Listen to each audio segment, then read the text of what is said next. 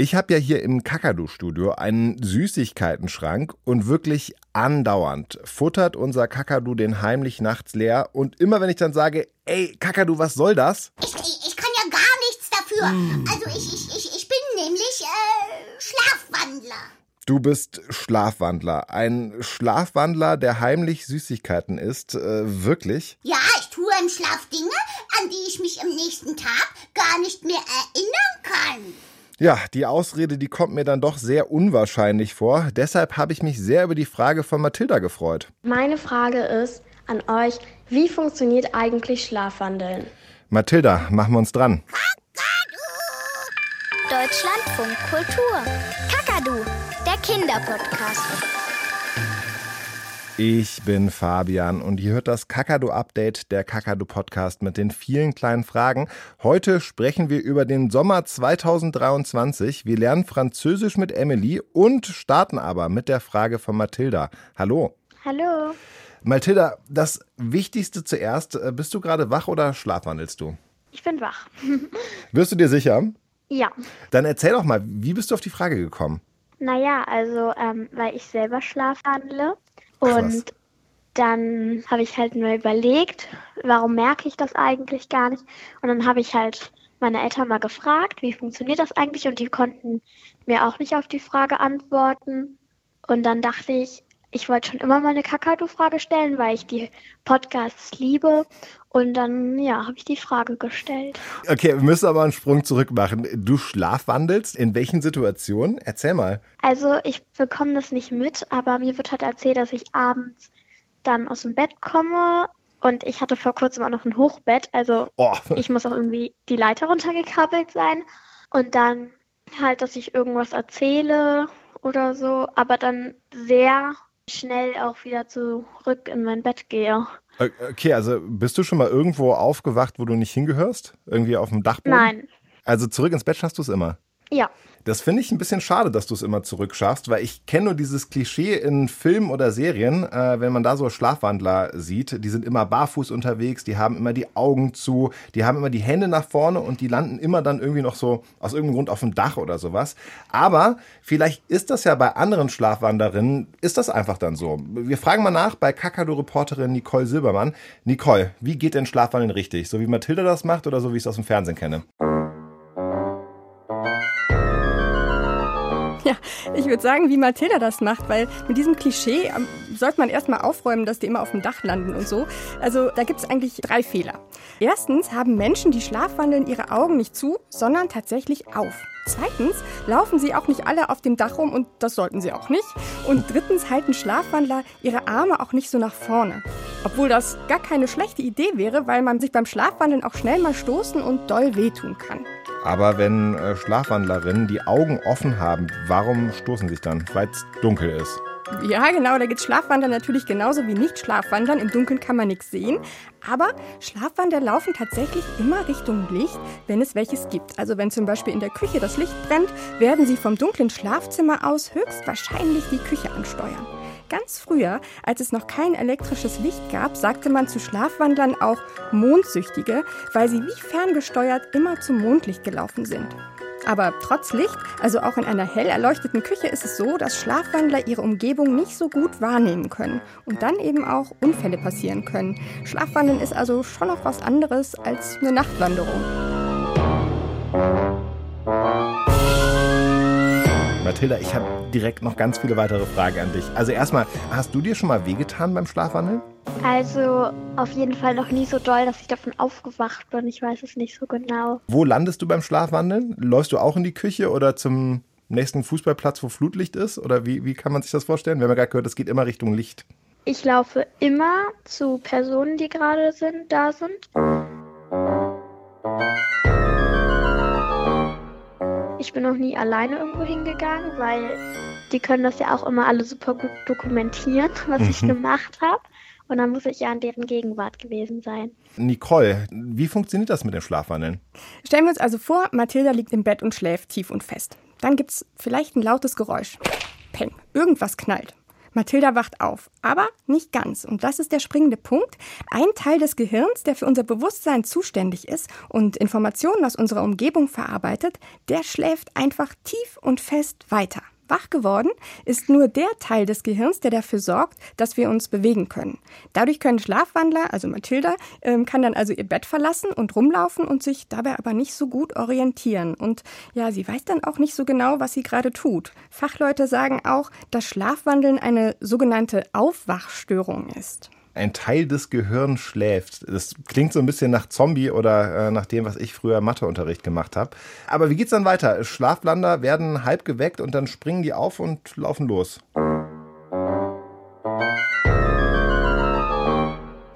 Nein, nicht immer. Einige setzen sich vielleicht auch nur im Bett auf und wurschteln so ein bisschen in ihrer Bettdecke rum. Und wenn man sie anspricht, reagieren sie oft gar nicht oder sagen Dinge, die man auch gar nicht so richtig versteht vielleicht. Und manche stehen aber eben auch auf, so wie, wie Mathilda, und wandeln umher. Einige essen sogar, wenn sie was zu futtern gefunden haben. Das geht wirklich, das mit dem Essen beim Schlafwandeln? Ja, das geht wirklich. Sag ich doch! Ja, ist ja gut, ich glaub dir trotzdem nicht. Frechheit! Aber zurück zum Thema, wie ist das denn bei dir? Bist du schon mal beim Essen erwischt worden, Mathilda, während du geschlafwandelt hast? Also mir wurde noch nichts davon erzählt. Ich glaube nicht, aber ich weiß es auch wieder nicht so genau. Siehst du, Kakadu ist also doch eher unwahrscheinlich, wenn Mathilda das nicht macht. Aber das ist ein gutes Stichwort. Mathilda schlafwandelt, du schlafwandelst nicht, ich schlafwandel nicht. Ich kenne eigentlich niemanden, der schlafwandelt. Wieso machen das manche Menschen und die allermeisten aber nicht? Ja, Schlafwandeln wird vererbt. Wenn zum Beispiel Mama oder Papa früher als Kind schlafwandelten, ist es gut möglich, dass man selbst auch schlafwandelt. Aber ist es dann jetzt nicht so, dass die ganze Familie zombiemäßig nachts zusammen in der Wohnung herumspaziert? Meist sind es tatsächlich die Kinder, die schlafwandeln. Unter Erwachsenen gibt es nur noch wenige Schlafwandler. Und warum ist das so?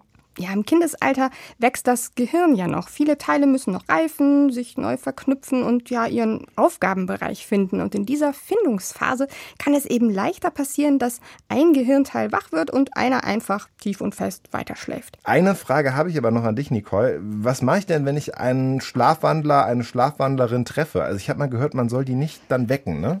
Ja, am besten nicht. Wenn man sie nämlich ruppig weckt, kann es sein, dass sie sich wahnsinnig doll erschrecken. Und deswegen sollte man möglichst ruhig mit ihnen sprechen und versuchen, sie sanft zurück ins Bett zu führen. Das wird ja bei Mathilda wahrscheinlich auch genauso gemacht. Und ja, dann ist der Spuk schnell vorbei und der kleine Schlafwandler oder die kleine Schlafwanderin kann schnell wieder weiter schlafen. Und am nächsten Morgen können sich die kleinen Gespenster übrigens fast nie an ihre nächtlichen Ausflüge erinnern. So wie bei dir, Mathilda. Ja. Verrückt. Dann äh, bleibt mir nur noch zu sagen, vielen Dank an Nicole und vor allen Dingen vielen Dank an Mathilda für die Frage und die ganzen Antworten. Ja, danke schön. Tschüss, ihr beiden. Tschüss. Tschüss. Wie viele verschiedene Sprachen gibt es eigentlich auf der Welt? Was meint ihr? Ich glaube, es gibt 150 Sprachen auf der Welt. Ich glaube, es gibt mehr als 100 Sprachen auf der Welt. 100, nee, 4000 Sprachen auf der Welt. 300 Sprachen auf der Welt. Viele Tipps dabei, alle falsch. Ich habe es eben nachgeguckt und das ist schon ziemlich krass. Es gibt circa 6500 verschiedene Sprachen auf der Welt. Und Emily, die kann jetzt eine mehr. Ich bin Emily, ich bin neun Jahre alt und das Neueste in meinem Leben ist, dass ich jetzt Französisch lerne. Zum Beispiel kann ich Apfel, Pomme, ich kann Schlittschuhfahren sagen Faire du patin à glace. Ich finde, das hat so einen schönen Klang. Bleu, blanc, rouge, bleu, blanc, rouge. Ich fand es eine tolle Situation, dass ich im Unterricht mit der Ukulele spielen konnte. Meine Lehrerin, die macht das sehr spielerisch. Dann spielen wir Bingo mit Wörtern in Französisch. Dann sagen immer alle Kinder, rufen immer in den Unterricht, Bingo, Bingo, Bingo. Und dann mussten wir auch mal unseren Traumgarten gestalten. Da habe ich einen Apfelbaum hingemacht, ganz viele Blumen und einen Hund habe ich da hingemacht, einen Vogel, Erdbeeren. Da mussten wir es beschriften. Die Worte auf Französisch. Zum Beispiel zum Vogel mussten wir Loiseau schreiben. Zum Haus weiß ich nicht mehr so genau. Zu den Erdbeeren La Fraise. Also ich fände es nicht spielerisch, wenn man jetzt nur die ganze Zeit Vokabel, Vokabel, Vokabel, dann würde es mir überhaupt keinen Spaß machen. ich darf jetzt auch schon ein bisschen reden, dann äh, fühle ich mich so ein bisschen wie als wäre ich in Frankreich. Ich finde, sie klingt schon ganz schön vornehm. Aber ich bin da immer ein bisschen sauer auf so einen in meiner Klasse. Seine Eltern sind Französisch und der sagt die ganze Zeit Schimpfwörter im Französischunterricht auf Französisch. Und dann schimpft die Lehrerin immer mit ihm. Bon, s'il te plaît. Weil die Kinder das nicht verstehen. Arrête de dire n'importe quoi. On se concentre maintenant. Ich möchte vielleicht mal nach Frankreich und dann mich mal mit den Leuten unterhalten. Wie das so ist da, will ich halt wissen. Weil das soll ja so schön da sein. Bei uns war der Sommer gerade im Juli ja eher nass und kalt. Es hat viel geregnet. In anderen Teilen der Welt sah es da leider ganz anders aus. Dieser Juli entwickle sich zum weltweit heißesten Monat seit Hunderten von Jahren. Die große Hitze in Teilen der USA lässt nicht nach. 80 Prozent der Stadt hätten sich in einen See verwandelt. Der größte Feind im Kampf gegen das Feuer ist das Wetter. Kakadu-Reporter Roland Krüger fasst uns nochmal die Wetterereignisse des Sommers 2023 zusammen. Waldbrände in Griechenland oder in Kanada, Verwüstungen durch Wirbelstürme in Amerika, Überflutungen in Slowenien, in Griechenland und in Libyen und jede Menge Hitzerekorde. Der Sommer 2023 war weltweit gesehen der heißeste, seitdem wir Menschen das Wetter aufzeichnen. Extremes Wetter tritt inzwischen so oft auf, dass man das vielleicht schon bald als normal bezeichnen wird. Der deutsche Wetterdienst hat ausgerechnet, der Sommer war in Deutschland zu warm. Die Durchschnittstemperatur von Juni bis August lag bei 18,6 Grad und damit 2,3 Grad höher als das, was eigentlich normal ist. Damit war dieser Sommer auf Platz 5 der heißesten Sommer in Deutschland, nicht ganz so heiß wie 2003 oder 2018, aber doch zu heiß. Trotzdem kam er in diesem Jahr vielen Leuten eher verregnet vor. Und tatsächlich regnete es in Deutschland mehr als üblich, 270 Liter pro Quadratmeter. Insgesamt waren es also drei wechselhafte Monate, in denen sich heiße Tage mit Starkregen abgewechselt haben. Ist das der Klimawandel oder war das einfach nur ein heißer, nasser Sommer? Und diese Frage, die klären wir jetzt zusammen mit Meteorologe, also Wetterforscher Heiko Wiese. Hallo Heiko. Hallo Fabian. Was war das denn jetzt diesen Sommer? War das normales Wetter oder waren das dann doch die Auswirkungen des Klimawandels? Naja, sowohl als auch. Es hängt natürlich miteinander zusammen. Also das Normal können wir vielleicht nochmal in Klammern setzen, aber das Wetter an sich ist ja Teil des Klimas. Mhm. Das heißt also, jedes Jahr, wenn man so will, oder jeder Monat ist ein Puzzlestückchen und je mehr Puzzlestückchen ich zusammen habe, desto mehr sehe ich vom gesamten Bild. Und dieses gesamte Bild ist das Klima. Und du hast es ja schon angedeutet, es gab in diesem jetzt gerade zurückliegenden Sommer nicht nur bei uns hier in Deutschland, sondern weltweit extreme Wetterereignisse, dass es häufiger vorkommt, dass es über 30, über 35 oder sogar mal über 40 Grad ist, dann ist das eben genau der Punkt, dass das nicht normal ist, sondern dass diese Entwicklung mit dem Klima eindeutig nach oben zeigt. Und es ist ja nicht nur die Temperatur. Wir könnten jetzt auch noch über viele andere Dinge sprechen, wie Wind, Sturm, Regen, werden wir vielleicht noch machen. Aber so an dem Beispiel von der Temperatur kann man sich eigentlich immer ganz gut vorstellen. Wenn es mal über 35 Grad sind, selten, dann ist es normal. Aber wenn es häufiger ist, ist es nicht mehr normal. Das heißt, das geht jetzt die nächsten Jahre auch so weiter? Das ist schwierig zu sagen. Das ist keine, wenn man das jetzt auf ein Blatt Papier zeichnen würde, keine ganz gerade Linie. Es gibt zwischendurch auch immer wieder mal Jahre oder Monate, wo es deutlich zu kühl ist.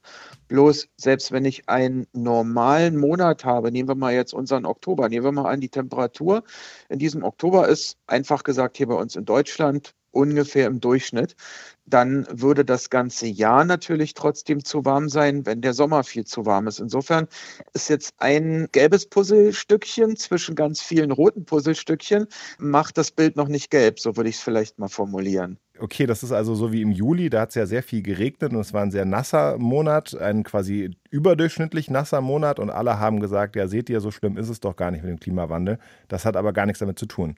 Also was den Niederschlag, den Regen angeht, muss man gerade ganz vorsichtig im Sommer sein. Denn anders als in einer kühleren, kälteren Jahreszeit, wo wir, egal ob es regnet oder schneit, mehr so ein gleichmäßiges Getröpfel oder Geflöckel haben, ist es im Sommer ja oft so, dass wir kräftige Schauer und Gewitter haben. Und wenn wir dann zum Beispiel für einen Ort, nehmen wir mal Berlin oder Hamburg oder Leipzig, uns die ähm, Niederschlagsmenge ansehen und sehen da irgendeine Zahl, sagen wir mal 30 Liter, 50 Liter, 80 Liter im Monat, dann steckt ja da noch keine Information dahinter, wie die ganze Geschichte ablief. Also ob diese, sagen wir mal, 50 Liter an einem einzigen Tag vielleicht in drei Stunden runtergekommen sind und der ganze restliche Monat auf Deutsch gesagt knochentrocken war mhm. oder ob es jeden Tag zwei Liter gab. Dann hätten wir bei 30 Tagen 60 Liter.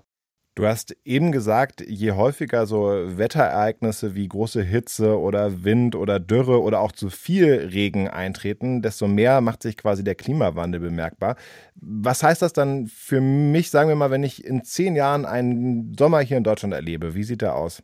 Also wenn du mich nach zehn Jahren fragst, das wäre dann 2033, dann könnte es eben sein, nehmen wir mal an, du machst Urlaub an der Ostsee oder Nordsee, das ist selbst da oben an der Küste im Sommer auch mal deutlich über 30 Grad ist, wo man ja eigentlich immer sagt, am Wasser ist es ein bisschen angenehmer als, sagen wir mal, in Süddeutschland, am Oberrhein oder so. Genauso mit dem Regen. Das wird dann möglicherweise häufiger vorkommen, dass du was in der Zeitung oder im Internet liest von, von Waldbränden, von Dürre, aber dann auch wieder von Überschwemmungen. Aber auch da wird es bestimmt zwischendurch mal Jahre geben, wo man sagt, oh, jetzt ist es aber eher zu kühl oder der Niederschlag ist durchschnittlich. Aber wenn du das jetzt nicht nur aus dem Jahr 2033 nimmst, sondern vielleicht mal von 2030 bis 2040, weiß ich so, Zeitungs-Internetartikel sammelst oder dir diese Statistik ansiehst, dann wirst du da wahrscheinlich auch eine Entwicklung sehen, dass dieses sogenannte Extremwetter häufiger auftritt. Jetzt muss man aber dazu sagen, es kommt auch sehr auf den Ort an. Ob wir jetzt von einer bestimmten Stadt in Deutschland reden, es wird ja dann oft über Meeresspiegel gesprochen. Das heißt, jemand, der vielleicht auf Helgoland oder Langeoog wohnt, der wird sich dann vielleicht eher in den nächsten Jahrzehnten mit, mit dem Meeresspiegel beschäftigen, was aber die Leute in Bayern nicht so interessiert, sondern die mhm. gucken dann eher, wie lange gibt es eigentlich noch einen Gletscher auf der Zugspitze oder wo kann ich im Winter überhaupt noch Schlitten oder Ski fahren? Das sind alles nicht so super gute Aussichten. Nee, leider nicht. Um mit was Schönem zu schließen, du hast ja gesagt, besonders genau guckt ihr euch immer eine Woche an, was das Wetter angeht. Wie wird dann das Wetter die nächste Woche? Die wird nicht besonders langweilig sein aus Sicht eines Wetterfrosches. Das heißt, wir haben typisches Frühherbstwetter. Zwischendurch scheint die Sonne, dann regnet es mal wieder, so ein bisschen wie im April. Von der Temperatur her eher normal. Wir hatten ja bis Anfang Oktober teilweise noch knapp 30 Grad. Und wenn wir dann eben jetzt 20 Grad haben, kommt es einem erstmal kühl vor. Aber man muss sagen, das ist eben genau das Thema Klima und Klimawandel. Diese 20 Grad sind auch schon eher mild für die Jahreszeit. Und ähm, ja, wer Regen mag, wird fast an jedem Tag ein bisschen was bekommen, vor allen Dingen in Norddeutschland. Je weiter man nach Süden geht, wird der Regen seltener, da wird es größtenteils trocken sein. Da haben wir aber, weil wir eben schon im Herbst sind und die Nächte recht lang sind, eher mit dem Thema zu tun, wo gibt es Nebel und wann löst der sich auf.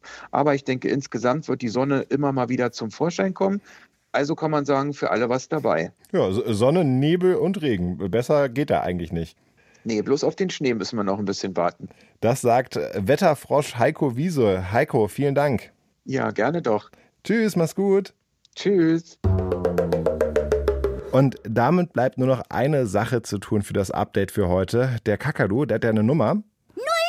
0174 16 24 523. Und an diese Nummer könnt ihr all eure Fragen schicken, am besten per Sprachnachricht. Und die Frage für nächste Woche, die haben wir schon rausgesucht, die kommt von Leni. Hallo lieber Kakadu, ich möchte wissen, wie Tattoos gemacht werden. Leni, das finden wir raus zusammen im nächsten Kakadu-Update. Ich freue mich da schon drauf. Ich bin Fabian. Tschüss, macht's gut. Hallo? Gute Nacht. Gute Nacht, Kakadu. Tiger, kannst du das Licht anlassen, bitte? Na, von mir aus. Ach nee, ist doch zu hell. Mach lieber aus. Schön. Obwohl, im Dunkeln fürchte ich mich irgendwie. Haben wir es bald? Ähm, eigentlich ist Licht aus doch besser. Na sicher. Manu, bei dem Geflacker kann doch keiner schlafen. Entweder an oder aus. Bitte sehr, der Herr. Tiger, Ja. Machst du es bitte wieder an? Nacht. Manu. Der Kinderpodcast.